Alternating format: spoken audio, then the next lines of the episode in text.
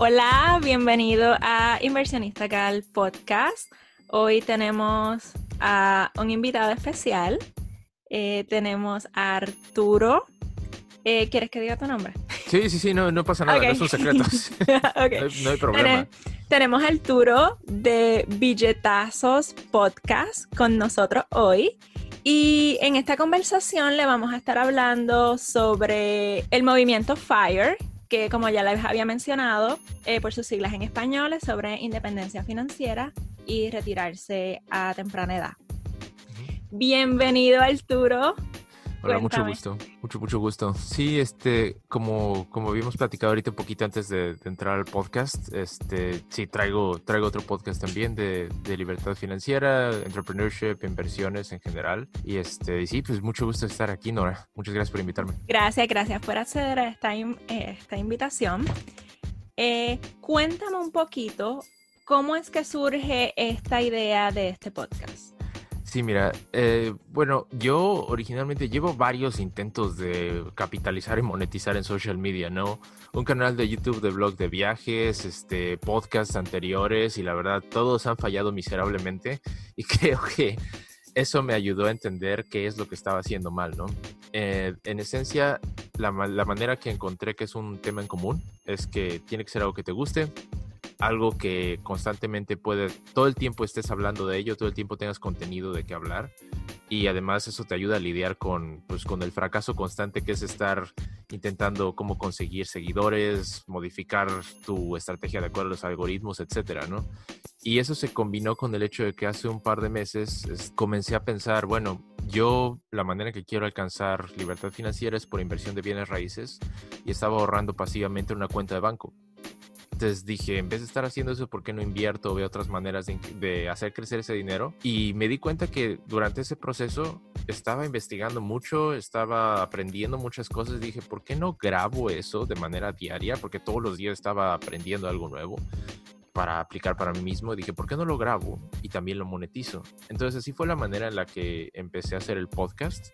Y pues en general la audiencia que estaba, que estaba intentando llegar era gente pues, similar a mí, ¿no? Que fueran así como tú o como yo, que somos latinos en Estados Unidos, que queremos alcanzar libertad financiera. Entonces esa es básicamente la, idea o la historia. Sí, eh, muchas gracias. Eh, una, una cosa que, que, te quiero preguntar en, en eso que hablaste es ¿Qué recursos tú crees que ha sido lo más que te ha ayudado en este proceso?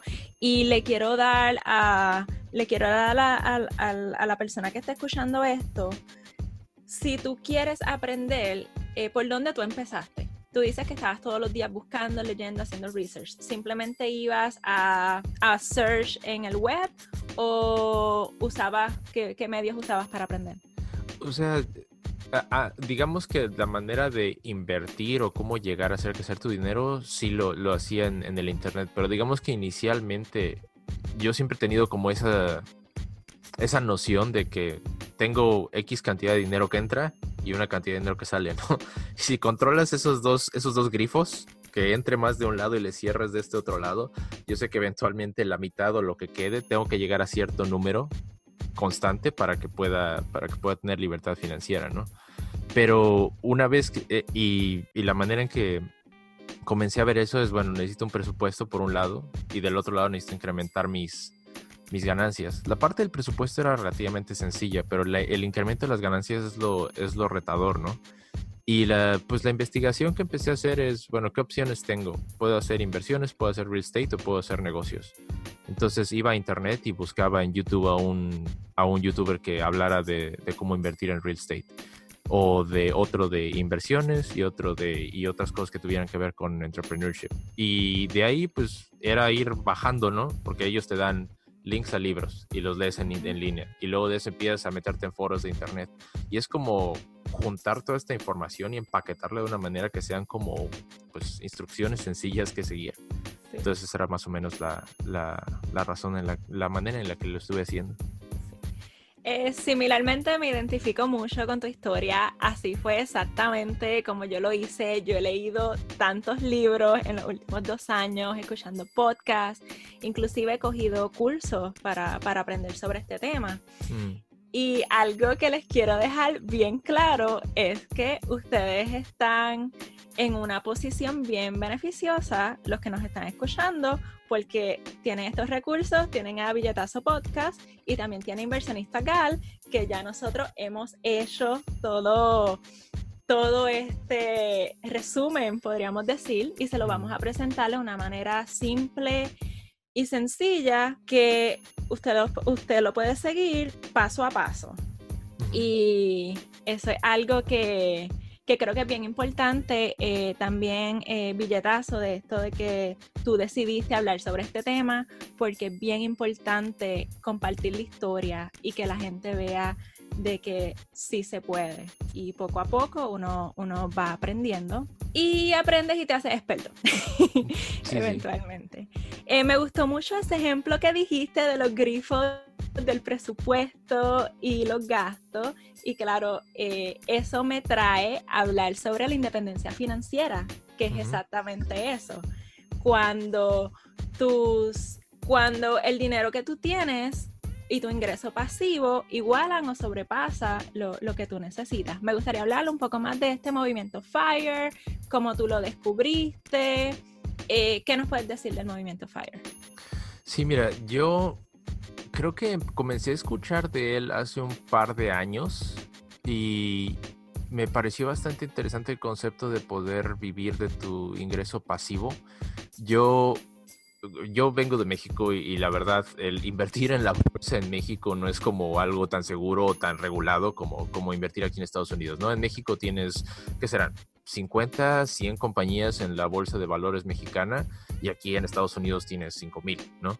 Y todas ellas están reguladas por SOX Compliance y es muy sencillo realmente meter tu dinero sin que salgas estafado o que una compañía se vaya a quiebra. Entonces, a lo que quiero llegar con esto es desde mi, mi mentalidad como inmigrante de, de, México, la bolsa no era una opción en un inicio. Desde mi punto de vista viniendo de México, la, opción de ingreso pasivo así por excelencia era bienes raíces. Y también yo por mi parte pues sentía la inseguridad de la inversión en, la bolsa como algo que, a lo que no me quería meter. Entonces, yo dije, bueno, quiero conseguir ingreso pasivo para poder retirarme lo antes posible. Mientras estaba buscando todo esto de cómo hacerlo en bienes raíces, me topé con la comunidad de Fire. Y, y, me pareció bastante interesante el concepto de que podrías vivir, por ejemplo, este, de tus dividendos en inversiones, una combinación de, de, cosas que pueden ser como un Roth IRA, un 529 o todos los tipos de, de inversiones que puedes tener, ¿no? Pero desde mi punto de vista decía, sí, eso está bien, pero no es como que lo que yo estoy buscando. Yo estoy buscando ingreso pasivo por medio de rentas. Y ahí lo dejé como por, por un rato, ¿no? Pero eventualmente ahora con lo de la pandemia, yo desde que llegué aquí a Estados Unidos escuché las mejores inversiones se hacen cuando hay una recesión económica, una depresión. Tanta gente se hizo millonaria en el 2008 y yo estaba, chin, me lo perdí, ¿no? Porque yo vine aquí en 2012. Y ahora que fue la pandemia y bajaron las acciones tanto, no sabía qué hacer. Y estaba con una presión todos los días pensando, seguro hay una oportunidad aquí de, ganar dinero, pero enorme. Sí. Y, pasó, ¿no? Porque pasó en un mes. En un mes pasó, bajó así, volvió a subir. Si hubiera agarrado ese dip, ahorita hubieras ganado, ¿qué? El 30, 30% 40%. Bastante de tu inversión. Eh, a mí me, encanta que menciones ese punto, porque eso fue algo que a mí me, aceleró esto de, lanzar mi podcast. Ya yo llevaba un año, más de un año, pensando en hacer un blog y no lo había hecho, claro. Y cuando pasó esto de la pandemia, a mí me aceleró mucho eso mismo. Cuando el market bajó, que bajó tanto, muchas personas se asustaron. Muchos que ya estaban invirtiendo se asustaron, muchos vendieron. Y desde mi, fundación pues, eh, financiera, lo que he aprendido en estos años, yo lo vi como, y al igual que tú lo dices, del el lado positivo. Mira, ahora es que están en descuento. Este es el momento de comprar. Quizás suban en un año, dos años, tres años. No sabes cuándo vas a subir, pero si tu visión es invertir a largo plazo, eventualmente tú vas a recuperar ese dinero o más. Tenemos la suerte de que se recuperó bastante rápido. En un mes ya subió a más de 30%, que, que es excelente. Pero eso es algo que a mí me puso a pensar si más personas hubiesen sabido esto, tú mencionas que te perdiste la del 2008, yo también me la perdí en, ese tiempo. Y este es el momento de nosotros hablar y educar a la comunidad de que si es arriesgado, pero de la misma manera tú puedes conseguir tu ingreso pasivo y eventualmente conseguir tu independencia financiera. Y, creo que el, el, punto que te da mucha más seguridad si quieres comenzar a invertir en la bolsa, y esto es clave, fue un aprendizaje clave para mí, es entender que si tienes un fondo de emergencia, tienes medidos tus gastos mensuales y el excedente de esas cantidades es lo que estás invirtiendo en la bolsa, número uno, técnicamente no es dinero que necesites inmediatamente, ¿no? Si pierdes tu empleo o lo que sea y tienes un fondo de emergencia, estás bien. Y número dos, si lo inviertes a largo plazo, la bolsa históricamente sube un de 7 a 10% anual en, promedio. Entonces, si vas a dejar tu dinero ahí 10, 15 años, vas a estar bien. Y el tercer, el, tercer momento así de que fue como el aha moment fue Liga Loan Índice. No tienes que escoger las acciones tú mismo. Lígale un índice al VO de Vanguard, al SPY de Schwab y estás hecho. O sea, ya después de que hagas eso, eso básico, puedes ir a algo más avanzado como hacer shorts, opciones, invertir, seleccionar unas acciones específicas, swing trading, lo que quieras. Pero si tienes un fondo de emergencia, tienes un buen presupuesto e inviertes en un índice, nada más te tienes que sentar a esperar. Exacto, exacto. Muy buen punto. Y me gusta como tú lo presentas de esta manera simple y sencilla. Inclusive así es como yo lo he hecho. Eh, así, fue como yo lo hice. Yo empecé en acciones y después me di cuenta de que es, complicado. Y lo que me gusta de la manera de que tú lo pones simple es que tú no tienes que ser experto en matemáticas y tú no tienes que tener mucho dinero para aprender a invertir. Tú puedes empezar con poco dinero y ahí vas acumulando y ese mismo dinero va creciendo a la misma manera que tú sigues poniendo poquito a poquito. Y cuando tú lo ves a largo plazo, ya tienes un, fondo sustancial. Sí, eh, eh, así es, ¿no? Es, es, eh, creo que ese es el tema, poder saltarte ese miedo al mercado de que se vayan, se vayan a caer tus acciones.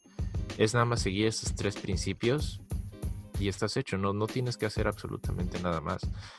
el otro punto interesante que mencionas es la cantidad de dinero, ¿no? Creo que hay... E, eso, eso ha sido como un reto para poder armar comunidad dentro del grupo Fire, porque para, siento que desde el punto de vista de latinos dices, bueno, igual no gano tanto dinero, igual no tengo tanto como para poder invertir, pero a final de cuentas es una cuestión de proporciones, ¿no? si tú ganas X, ¿no? Digamos, no sé, del promedio de, salario anual en Estados Unidos, 50 mil, 60 mil dólares al año. Con que tú, con, que tú ganes 50 mil, pero gastes 30 mil, toma esos 20 mil para invertir. Si ganas menos, a lo mejor tu salario anual es un salario mínimo de 30 mil dólares. El punto es que tienes que encontrar cómo gastar un poquito menos de lo que, de lo que ganas para poder comenzar a invertir, ¿no? Y con el tema de tener acciones fraccionales en donde puedes comprar desde todos los redondeos, por ejemplo, la aplicación de Acorns, ¿no? O Wealth Simple. Puedes tomar eso que tome 5 dólares cada semana de tu cuenta y te los invierte en automático. Todo el mundo puede invertir. El, el tema es, es este, es comenzar a ver cómo puedes establecer esos presupuestos y aunque sean dos centavos diarios, 10 centavos diarios, lo que sea que puedas poner en invertir siempre ayuda, ¿no? Sí, eh, que uno poco a poco y todas esas aplicaciones eh, han sido bien beneficiosas, en especial para esta comunidad y también para, para ir quitando un poco el miedo. El miedo de que, ah, voy a perderlo todo, pero si tú ves cómo 5 dólares va creciendo, pues eso te, ayuda a, sentirse mejor, te da más confianza en, el sistema, de que el sistema así funciona. Sí, así es. Quiero tocar algo que se, se discute mucho en la comunidad FIRE y es eso que tú mencionas de minimizar tus gastos. Minimiza tus gastos, puedes vivir minimalista, puedes vivir frugal, todo esto, pero tú puedes reducir tus gastos hasta un punto. Ya llega un punto de que siempre, siempre cuando yo veo presupuestos, ejemplos de presupuesto, siempre hay un lugar donde tú sí puedes reducir, pero va a llegar un punto donde ya no puedes reducir más, ya está viviendo en el mínimo mínimo. Y ahí es cuando vienen en juego cómo tú vas a aumentar tu ingreso y cómo vas a generar ese ingreso pasivo. Y ahí vienen los dividendos, que lo vamos a discutir en, otro episodio en este podcast, eh, cómo es que funcionan los dividendos y cómo es que te dan eh, el ingreso pasivo. Y ahí también vienen los side hustles, que no sé cómo se llama en español, pero eh, ahí, ahí, es cuando vienen los side hustles de qué tú haces fuera de tu trabajo diario, día a día qué tú haces en tus hobbies, si puedes hacer que, en tu tiempo libre a ti te gusta hacer algo, pero eso que tú haces como hobby puedes usarlo para, generar dinero. un ejemplo bien común que yo veo es fotógrafos, la fotografía. Mucha gente le encanta tirar fotos y hoy día nosotros tenemos estos dispositivos que son bien poderosos, que sus cámaras, eh, su resolución es comparada eh, más o menos la calidad con, una cámara grande mucho más costosa.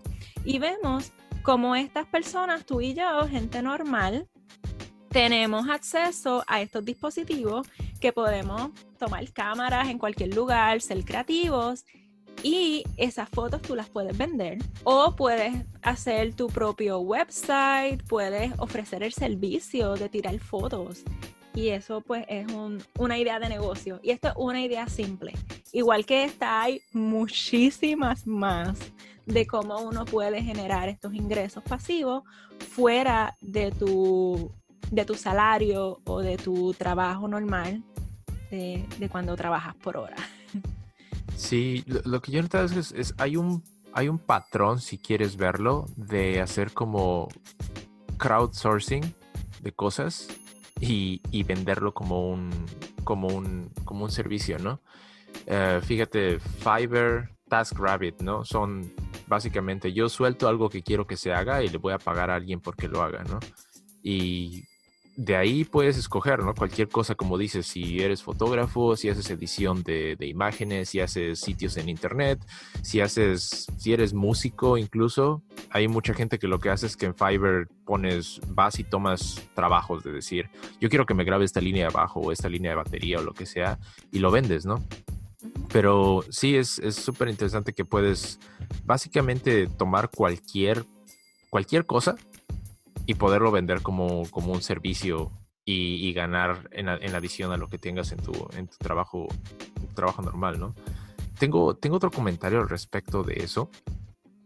Y creo que la clave de todas estas cosas es que como que te enfoques en, en, una cosa a la vez. Algo que he notado muchísimo dentro de los últimos dos, tres años es que tiendo yo a como a separarme, encuentro algo, un objeto brillante y voy y lo hago y luego hago otra cosa y otra cosa y otra cosa.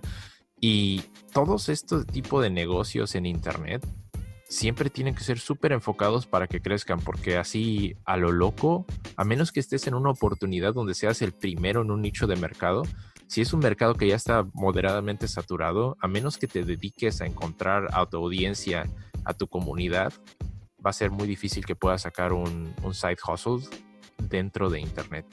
Pero no sé cuál haya sido tu experiencia de tu lado en, cuanto a conseguir side hustles. Es, es, más de conseguir comunidad y venderle algo o, presentar un producto que sea valor para la comunidad o, o has encontrado otros, otros nichos de negocio donde no es tan necesario construir la comunidad o a los clientes primero. Eh, para mí, eh, en mi experiencia personal, este es el primer, la primera vez que estoy tratando de hacerlo en online. Mm, mm. Eh, hasta ahora todo mi, mi side hustles, mi, mi ingreso pasivo, eh, viene de otra fuente. Mm. Eh, en bienes raíces, es algo que pues dediqué mucho tiempo. Eh, actualmente estoy tomando las clases de Real Estate Agent aquí en, California. Mm. Y pues quizás eso se convierta en un side hustle. Pero hasta ahora yo hago cosas, las cosas que yo hago que me generan dinero pasivo es algo que yo pienso que no me va a tomar mucho tiempo y como tú mencionas, hacer una comunidad online toma mucha dedicación y toma mucho tiempo. Y lo he experimentado en este mes, ya yo llevo un mes desde que lancé Inversionista Cao.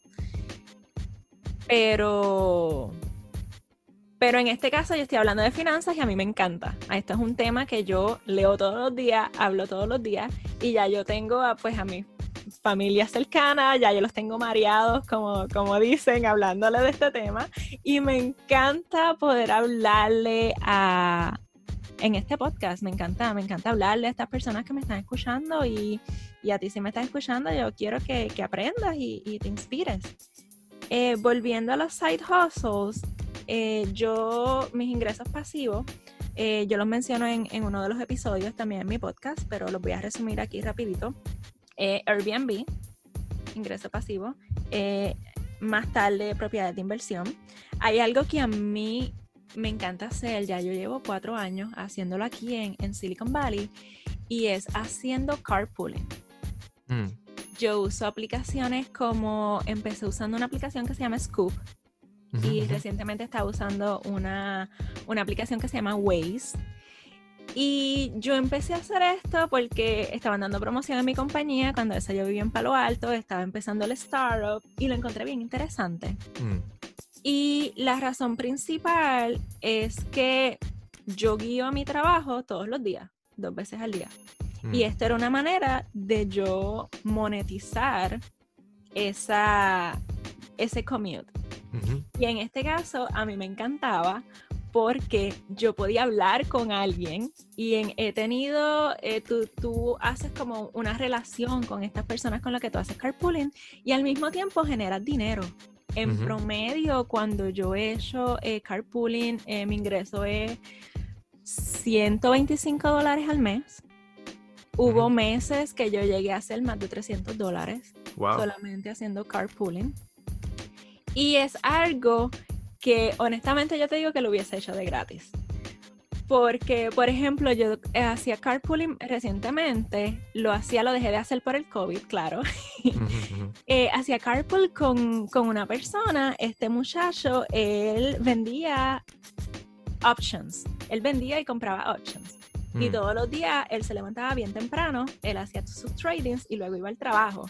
Entonces, cuando yo lo recogía, en este caso, pues tú puedes guiar o tú puedes tener a alguien que te guía, puede ir de los dos lados.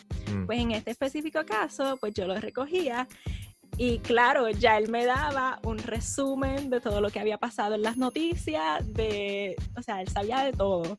Y básicamente yo no tenía que leer nada ese día, porque ya esta persona mm. me estaba dando la información me estaba pagando, estaba pagando por, por, ir al trabajo y, y claro, tú, tú, haces conexiones nuevas y te digo que he conocido tantas personas eh, que han tenido un impacto en mi vida nada más por hacer este simple side hustle.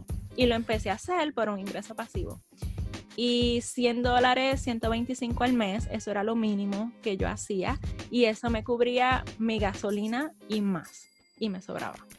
Y, el, entonces, y el coche sale gratis, ¿no? Porque ya en ese caso, pues, pues ya claro, la... claro. Con eso paga la mensualidad. Sí, es bien interesante que menciones eso porque, por ejemplo, haciendo el podcast, he tenido oportunidad de hablar con emprendedores y es, es una manera muy natural de aprender algo, de, de aprender de una persona cómo hace sus negocios sin que se sienta como que tú estás como invadiendo su privacidad o estás como haciendo cold calling, ¿no? Pero es, es, es, justamente lo mismo que hacer este tipo de side hustles donde tienes que interactuar con otras personas te ayuda a aprender nuevas cosas. Por ejemplo, otra cosa que yo he estado haciendo últimamente es como flipping de cosas gratis. Facebook Marketplace, um, ¿cómo se llama esta otra app? Cualquier app en donde la gente venda o regale cosas en internet. Son tres aplicaciones, sí. Cualquiera de ellas puedes conseguir en, en cualquier día tres o cuatro cosas que son gratis y las revendes en 10 dólares, 15 dólares, eventualmente alguien la va a encontrar y ahí ya tienes 40 dólares fácilmente, ¿no? Y eso, por ejemplo, yo lo hago en un fin de semana, voy, recojo las cosas, las dejo en mi garage, las, le tomo fotos, la vendo. El próximo fin de semana se venden. Eso ya me alcanza para pagar un cine y una, y una comida afuera, ¿no? Y mi fin de semana ya me sale gratis. Sí, y eso es, un excelente ingreso pasivo también. Y, creo que...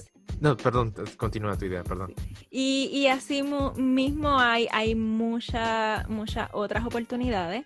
Eso que mencionas de lo de flipping, recuerdo que cuando yo me mudé aquí al Bay Area, esto es una historia es, un poco chistosa, eh, era un estudio que vivía al lado de una casa y mm. mi, mi, landlord en ese tiempo, yo escuchaba un ruido bien raro, nunca sabía lo que era. Y resulta que él hacía dumpster diving. Aparentemente aquí en el Bay Area, sabes que tenemos muchas universidades, eh, la más grande siendo Stanford.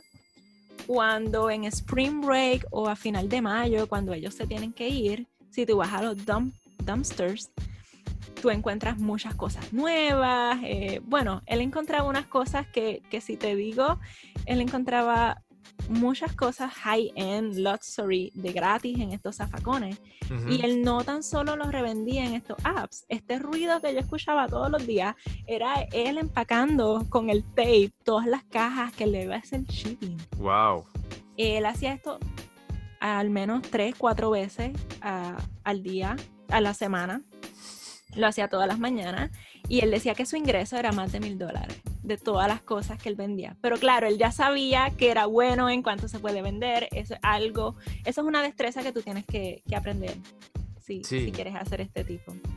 Eh, que también es una idea, si tú vives en, un college town, en uno de estos sitios, eh, es una muy buena idea sobre todo los estudiantes de intercambios, lo que yo me he dado cuenta, que por ejemplo si vienen de China o la India o de Europa o otros lados, se tienen que regresar a su país, comprar un chorro de cosas aquí en Estados Unidos y le están rematando o regalando a final del semestre.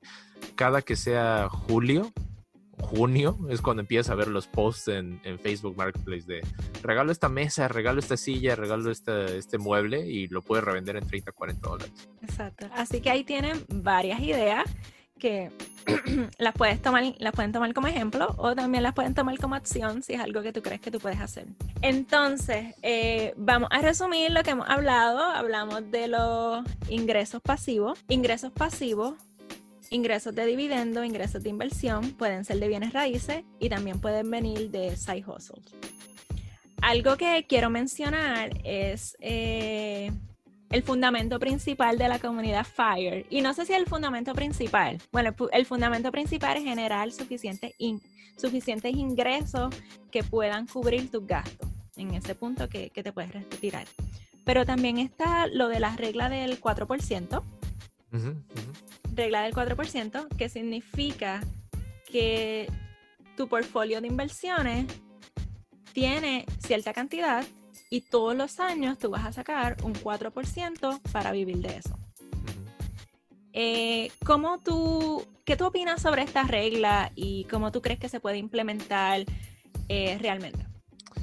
Bueno, yo personalmente considero que las, las acciones de dividendos normalmente son lo que se llaman blue chip stocks, ¿no? No son muy, no, no son acciones muy emocionantes que digas, ni que tienen mucho crecimiento pero es una manera segura de conseguir el dinero. Desde mi punto de vista, yo considero que por mi edad tengo un poco más de tiempo y prefiero invertir en acciones que, tengan un poquito más de crecimiento. Yo personalmente no, dijimos que, que normalmente lo más fácil es irse por índices y 100% estoy de acuerdo con ello, pero yo personalmente lo que hago es invertir en FANG, digo, yo vivo aquí, en, vivimos aquí en Silicon Valley, veo cómo funcionan las cosas y cómo se mueven, entonces me siento bastante cómodo en, agarrando, en agarrar acciones de FANG, aunque no me den un dividendo directo de activo de, ingreso pasivo, pero digamos que tengo el ingreso pasivo en cómo van creciendo las acciones. Regresando a tu pregunta, ¿qué opino de, la regla del 4% y conseguir eh, ingreso pasivo por medio de dividendos? Creo que es una excelente idea pero desde mi punto personal de vista prefiero yo invertir en acciones de alto crecimiento ahorita y gradualmente cambiar a acciones de dividendos conforme me vaya acercando a la, edad de retiro tradicional, si quieres, ¿no? O cuando llegue a mi número de, de, de independencia financiera. la, razón principal por e, de, ello es que, desde mi punto de vista, acciones de dividendos no, crecen tanto. Agarremos un ejemplo claro, ¿no? Altria que éticamente yo a mí no me gustaría invertir en Altria porque es Malboro y son cigarros o lo que quieras, pero es como el ejemplo específico de dividendos. Te das 5 o 6% de dividendos, los últimos 20 años ha subido su dividendo de manera constante, nunca los cancela, pero no es seguro que vaya subiendo. ¿Cuánto tiempo más la gente va a seguir comprando cigarros en Estados Unidos ha ido a la baja, ¿no? O por ejemplo, si ves otras empresas como General Electric, Procter Gamble, sí te van a dar tus dividendos de manera constante, pero el crecimiento del capital en sí a lo mejor no va a ser tanto. Desde mi punto de vista me parece más atractivo invertir en acciones de crecimiento inicialmente y gradualmente moverse a dividendos. Creo que ese es el, resumen de esto. Sí, y también, como tú mencionas, tiene que ver mucho con tu edad y también tiene que ver mucho con, tu meta. ¿Cuál es tu meta? Eh, algo que quiero mencionar es que los dividendos no son seguros. Recientemente de hecho, eh, eh, esta compañía, ella eh, da, dividendos, buenos dividendos, es conocida por una compañía de que es la compañía donde yo trabajo. Mm. ha dado dividendos, mucha gente invierte en esta compañía por sus dividendos y recientemente los quitaron. anunciaron que, ya no van a dar dividendos. Entonces ya tú vas de un 4% que tú esperabas en dividendos a 0% en en un día, básicamente, cuando, te lo anuncian. Y es bien importante mencionar que no es seguro. Otra cosa que quiero, quiero decir sobre lo que mencionaste de que la manera más simple son los ETFs y estos fondos, muchos de ellos también te pagan dividendos. Mm. Ellos tienen 2% o algunos tienen menos de 2%, pero claro, como es un conjunto de compañías, algunas de ellas pagan dividendos, pues una parte de esos dividendos que ganaron esas compañías te los devuelven a ti también en, forma de, un por ciento. que, es bien importante mencionar que tú no te estás perdiendo esa oportunidad por estar invirtiendo en fondos. Sí, ese es, ese es un buen punto. Te digo que, eh, como dices, ¿no? los dividendos no son seguros. ¿No? E, en el momento en el que la compañía tenga pérdidas y tenga que pagarle sus, a, la gente a la que le debe el dinero, es muy probable que los dividendos sean cortados o reducidos. Por eso, desde mi punto de vista, el ingreso pasivo más seguro que puedes tener es, bueno, entre comillas, porque también puedes tener problemas, pero el ingreso seguro más, el ingreso pasivo más seguro que puedes tener es bienes raíces, desde mi punto de vista. Y es, tangible, lo ves, tú controlas el, quién entra, quién sale de tu, de tu propiedad. Pero desde un punto de vista de diversificación, mi estrategia es Bienes raíces es mi ingreso pasivo mayor, quizás un secundario que pueda tener después dividendos, pero lo que estoy intentando hacer es a partir de inversión en la bolsa de valores hacer crecer mi dinero para poder después trasladarlo a ese ingreso pasivo. Y bueno, esta es la primera parte de la colaboración con Inversionista Gal. Recuerden que pueden checar el contenido en Inversionista Gal en Instagram o pueden checarlo en Billetazos Podcast. Está puesto en los dos. Y recuerden seguirnos en todas nuestras plataformas. Eh, estamos en YouTube, en Twitter, en Instagram, todas como Billetazos Podcast, en sus plataformas de podcast favoritas. Y síganos por ahí. Y que pasen un excelente día. Nos vemos en la próxima parte, en el siguiente episodio. Y bye.